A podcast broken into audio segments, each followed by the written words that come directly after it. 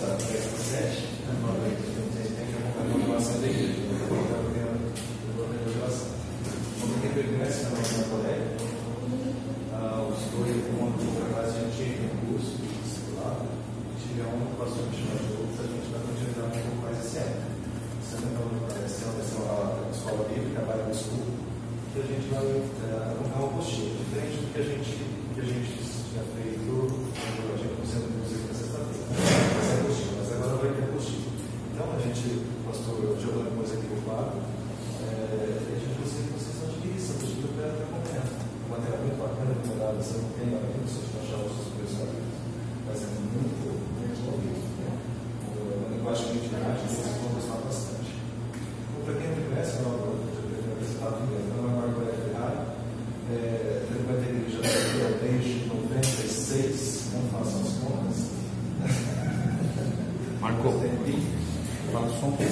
alto. Para captar, tá? Tá.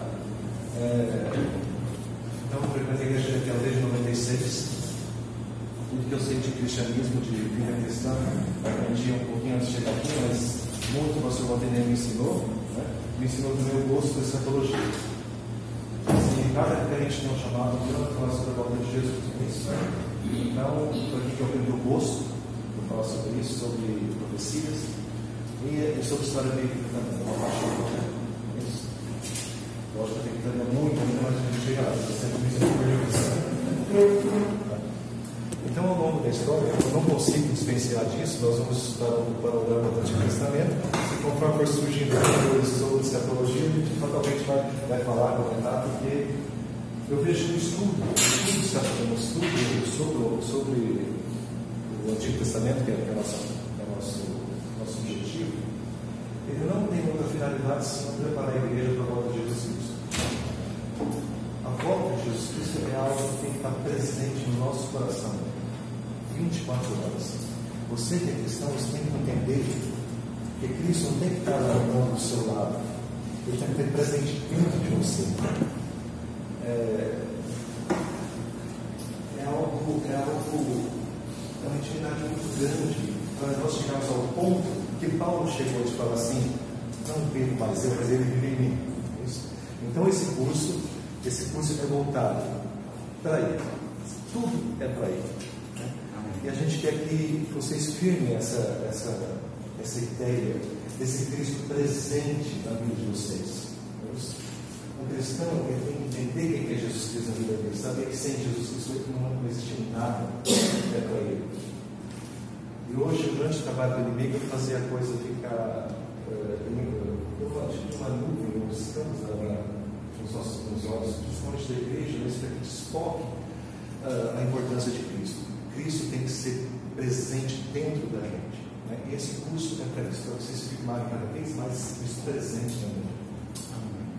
Eu acho bastante interessante um texto é, de Isaías que fala assim: que quando o Messias chegar, né, os judeus esperam muito o Messias, né, esse texto é bastante forte, fala assim que ele não vai julgar por aquilo que ele olha, ele não vai julgar por aquilo que ele ouve, ou seja, pelo que falam para ele, nem por aquilo que, que, que é aparente. Né? Aí eu pensei, como que ele vai julgar? Não é isso? Ele julga pelo cheiro. Ele julga pelo cheiro. E isso é um ensinamento judaico muito forte. Não é isso? Então, quando Jesus chegar, ele vai pegar você assim, vai cheirar. Ele tem, ele tem que saber que cheiro que tem. O que, que é que você é? Que tipo de cristão você é? Não é isso? E eu já tinha esse, esse, esse, esse pensamento, até no dia que o pastor Valteria apresentou aquele vídeo daquele menino Nathaniel. Você lembra? Vocês lembram disso? Um judeuzinho que havia falecido, ficou 15 minutos morto, depois ele ressuscitou, e ele vem contando o que, que o Messias vai fazer. Não é isso? Lógico que ele é um judeuzinho, ele não pode falar quem é o Messias, não é isso? Mas ele dá muitas dicas que estão na palavra, apesar de ele não ser o estudante da palavra. E uma das coisas que, ele, que me marcou foi exatamente ele falou isso: o Messias vem e vai jogar pelo cheiro. pelo cheiro. Ou seja, vai pegar você assim, dar aquela, aquela cheirada bem forte para saber que cheiro que você tem. Se você tem um bem bom perfume de Cristo na sua vida. Então a vida cristã é assim, irmãos. A vida cristã é interiorizar Jesus Cristo, saber que ele, é, que ele é a figura mais importante da sua vida. Tudo é para ele. Tudo. Nós estamos vivendo tempos difíceis onde nossa fé está sendo solavancada cada vez mais. É isso? Então, né?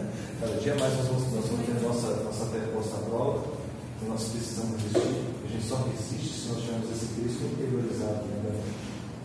Não mais eu, mas Cristo vive em. Só. Tá. No conhecimento de Cristo, principalmente o grande assunto que é a ordem, a gente precisa estudar todo, todo o Antigo Testamento para ter uma visão ampla de quem é esse, esse Jesus, de quem é esse Salvador, de quem é essa, de quem é essa obra, como que funciona isso. Né?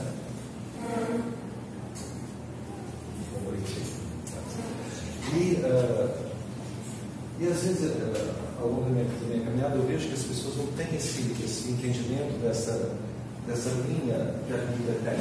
Essa Bíblia é uma linha, uma, uma, uma linha sequencial de acontecimentos. E às vezes a gente se perde muito por não, não ter essa linha de acontecimentos. Às vezes, às vezes a gente vê que a pessoa fica perdida na, na pregação. É, ela não sabe se Moisés conheceu Jesus, se Jesus andou com com, com Abraão, se Abraão, é, ainda mais que os nomes se coincidem, não é Josué, tem alguns personagens que têm o mesmo nome, então a pessoa faz aquela confusão, não entende, perde, acaba perdendo a riqueza que é a palavra do Senhor. O Antigo Testamento não é história velha, não é uh, uh, livro acabado. Não é isso? Eu fico, eu fico triste quando quando eu vejo alguns cristãos chegam, chegam a essa conclusão, é isso? O Antigo Testamento é atualíssimo. Né? Pega esse nome antigo e acha que não é antigo, são histórias antigas. Não é. Tudo que foi escrito foi escrito para a nossa instrução. Então nós precisamos conhecer a Bíblia de ponta a ponta. De Gênesis a Apocalipse. Né? Os dois livros mais, os dois, as duas partes mais difíceis, no né? Antigo Testamento e Apocalipse. Então se deixa, a gente fica só no voo começar, tá bom. Mas a gente acaba perdendo a riqueza que é o Antigo Testamento. No Antigo Testamento veio nos ensinar, Jesus, a, a palavra fala assim, tudo que está escrito foi escrito para a nossa instrução. Tudo o princípio dos céus até, até uh, última, a última versículo de Apocalipse. Tudo foi escrito, foi escrito para a nossa instrução. E depois, uh, eu criei um amor por, por estudar o Novo Testamento exatamente porque eu vi quantas pessoas sofriam com isso. Né? Elas chegavam começavam a ler uh, números, por exemplo, que é um, que é um capítulo que é um capítulo bastante complexo, uh, ou então algum outro capítulo que as pessoas não entendiam, algum outro livro que as pessoas não entendiam, elas acabavam abandonando. Não, tem um que eu não entendo. Não dá para entender sim, né? tem gratuito, dá para entender ou tem umas outras sequências. É. Então, é, hoje eu vou começar muito no livro ainda, porque a gente, a gente vai esperar que vocês tenham materiais irmãos, para você já dar uma pré-estudada em casa, para quando chegar aqui na aula a gente já está tá mais esmiuçadinho. Então, hoje nós vamos dar uma introdução é, sobre essa linha que o Antigo Testamento tem. É isso? Ele tem um começo, tem um meio e tem um não, não dele. Está contado ali, enfim. É, lógico que para dificultar um pouco, os livros não estão colocados na ordem de acontecimentos. Então, às vezes a gente se perde, eh, o que dificulta um pouco o estudante do Antigo Testamento é exatamente isso, não está uma ordem cronológica. E além de tudo, para ajudar, Gênesis é um livro extremamente resumido. Em um versículo só passou milhões de anos. Passaram muito tempo. Vai ver isso mais, mais detalhadamente. Mas a partir do momento que você tiver, você tiver essa linha, você vai ver que tudo fica mais fácil. Fazendo um parênteses, né? desculpa a gente ficar um pouco nervoso, né? mas eu pedi para Deus que seja assim, né? Porque a partir do momento que eu estou confiante no que eu estou fazendo, já não é mais ele, é, já não é mais ele eu, né? Depois, outro, irmãos, a gente que trabalha com a palavra do Senhor é muito, uma responsabilidade muito grande. Primeiro, já trouxe várias vezes, né, outro curso, mas é uma coisa que, que, que, eu tenho muito em mente. Primeiro, né, a gente trabalha com uma coisa que não é nossa. Foi nos dado, mas a palavra é dele. Né? E ela precisa ser, ser respeitada ao máximo, sem nenhuma chance de erro. Né? E segunda coisa importantíssima, as ovelhas são vocês são dele. né? Então a gente é apenas um instrumento. Esse instrumento tem que fazer a coisa bem certinho. Então eu falei assim, a gente tem que ser sempre né, tá na direção do Senhor. E isso pesa uma responsabilidade. Essa responsabilidade gera nervosismo. Eu sou pastor, já fui consagrado pastor, apesar de não, não dizer se eu faço pastor, eu fui consagrado pastor em 11, já tem uns 15 aninhos, né? 12. né, uns 12. E, e Deus tem dado graça, né? A gente coloca na mão dele e as coisas vão. E, né, e nessa minha história lá de Londres, eu que as pessoas tinham muita dificuldade exatamente nessa, nessa história bíblica que se perdiam. Né?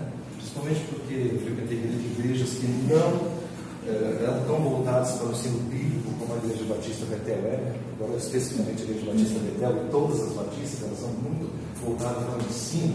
Então, o crente, o crente batista, ele é um crente firmado na palavra, isso é uma tradição da Igreja Batista.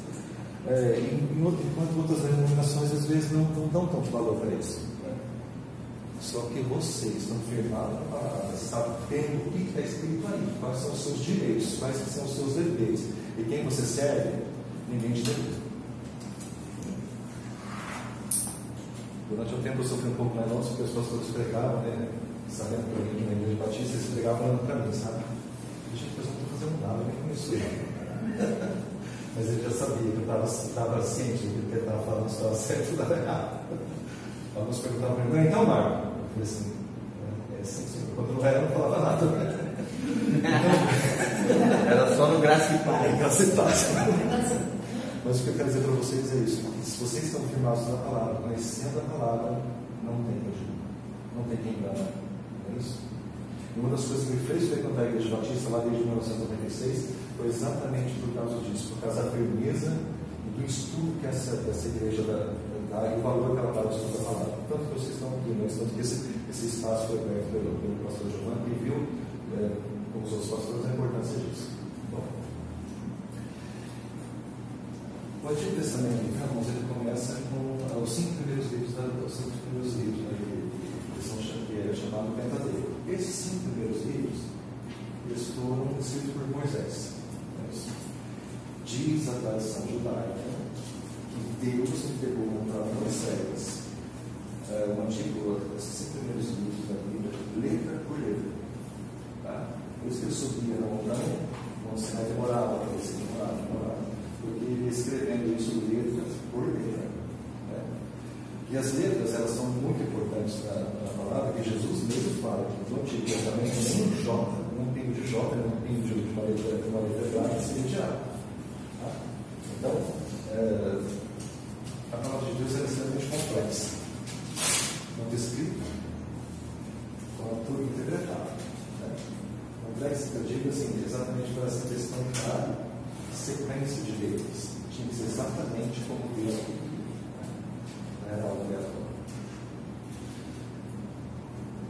Os cinco primeiros livros da Bíblia são conhecidos como Pentateuco, Penta de, de cinco de, de, de livro, né, de biblioteca e também conhecido no hebraico como Torá. T-O-R-A-H, Torá.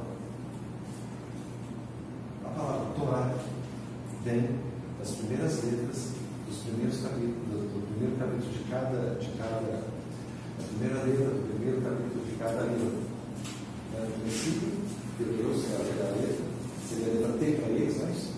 Então, o hebraico é a primeira letra de Gênesis, a primeira letra de Êxodo, a primeira letra de Êxodo, a primeira letra de Deuteronômio, que é o primeiro livro de Levítico, está esperando Torá. Bom? Daí, daí sai. É,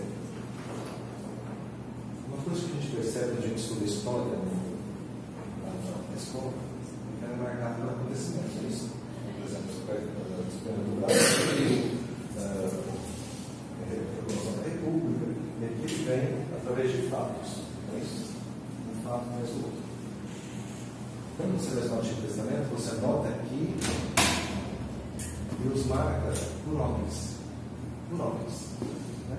Então você que surge uma figura importante, depois vem outra, depois vem outra, depois vem outra, mas sempre homens, sempre pessoas.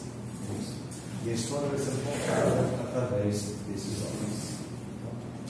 Então, se a gente fosse dar um marco inicial, né, a gente daria com Adão. Adão foi o marco inicial da história, da história, da história do Antigo Testamento. Vocês já marcaram aqui, né? Sim. A gente pode pôr no grupo também, caso vocês esqueçam. Mas gravem minha capinha do livro, depois o pastor mostra para vocês, se vocês não esqueçam que vocês acharem também. Então aqui ordem da história, tá? Se vocês quiserem fazer isso no caderno, eu joguei isso de um monte. Nosso primeiro personagem, nosso primeiro figura importante é Adão. Essa linha vai ficar bem comprida, tá? Não vai esse pode esticar ela, isso vai longe.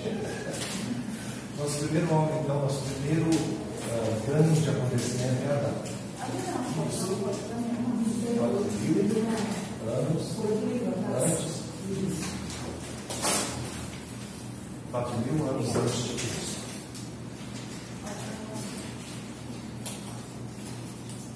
Agora, não faz uma nova palavra, né? Vou pegar.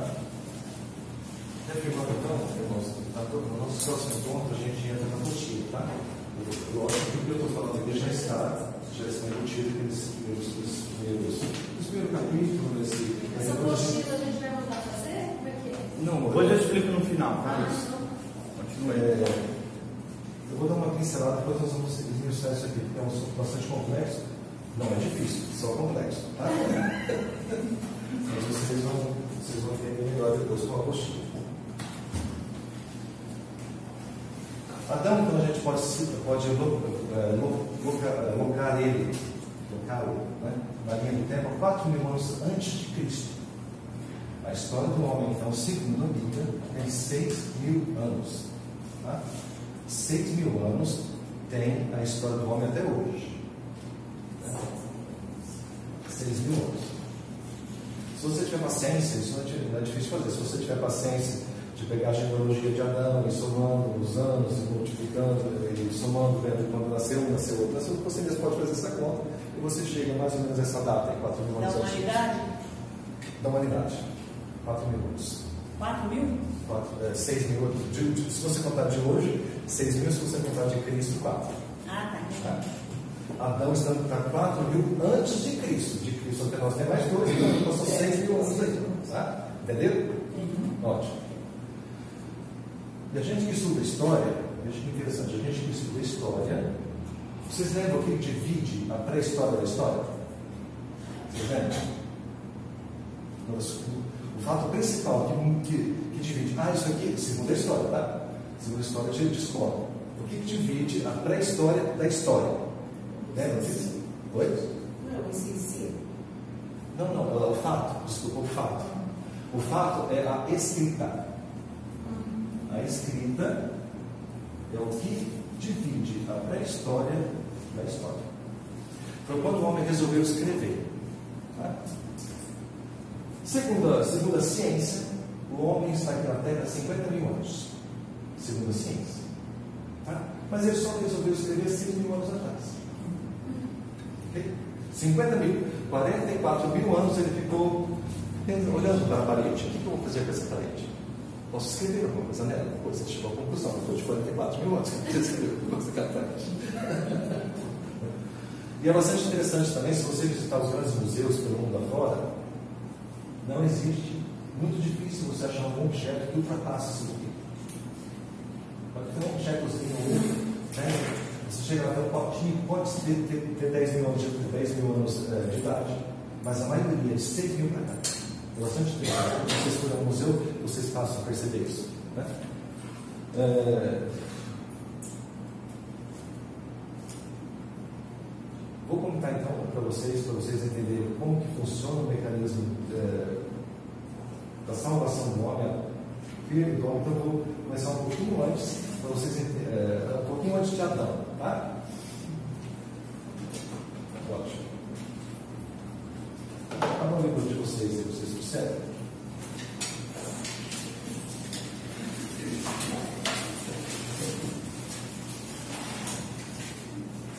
Se explicar isso hoje muito, porque da semana que vem a gente já começa, ou na semana a gente já começa a história da gente. No princípio, criou Deus os céus e a terra. Isso. Arashi, Barak, Elohim. No princípio, criou Deus os céus e a terra.